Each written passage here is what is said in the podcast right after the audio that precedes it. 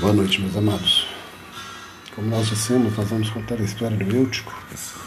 E esse, esse episódio está registrado na Bíblia, no capítulo 20 do livro de Atos, é, que conta uma reunião que eles tiveram ali.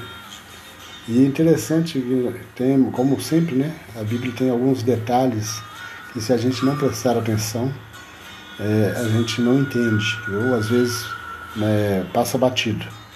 Mas antes vamos orar, como temos o costume de fazer.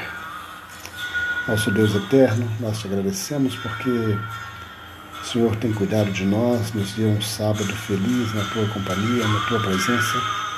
E te pedimos, ó Deus, que abençoes agora, queremos contar um pouco da história da tua palavra, esse episódio que aconteceu com o jovem Eutico. Nós possamos também aprender, tirar lições para a nossa vida e saber que devemos estar atentos em tua santa casa de oração e prestar atenção, aprender na tua casa, ouvir e colocar em prática os ensinamentos. Nós te rogamos em nome de Jesus.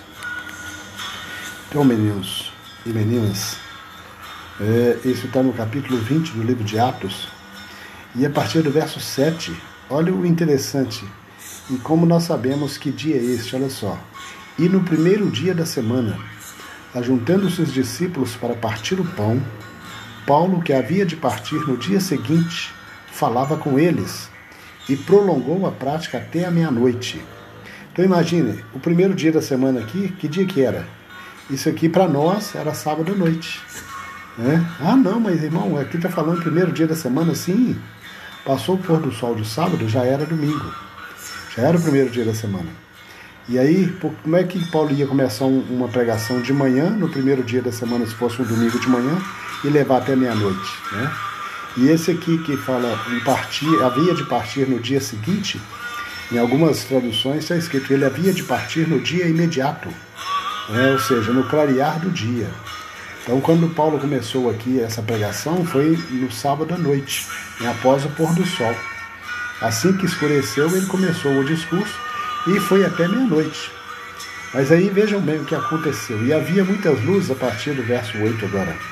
E havia muitas luzes no cenáculo onde estavam juntos. E estando um certo jovem, por nome Eutico, assentado numa janela, caiu do terceiro andar, tomado de um sono profundo que lhe sobreveio durante o extenso discurso de Paulo, e foi levantado morto. Então veja bem, Paulo pregando né, ali para os irmãos. E é interessante que esse discurso aqui, acima do capítulo 20, né, o título é Paulo visita outra vez a Macedônia e a Grécia e depois volta para a Ásia. É, então aqui é, Paulo estava pregando num desses lugares, né, e aí ele prolongou o discurso até meia-noite, o Eutico sentado na janela, né, caiu do terceiro andar. E aqui nós vemos que diz o verso 9 que ele foi levantado morto. Né? Vamos ver o que vai acontecer.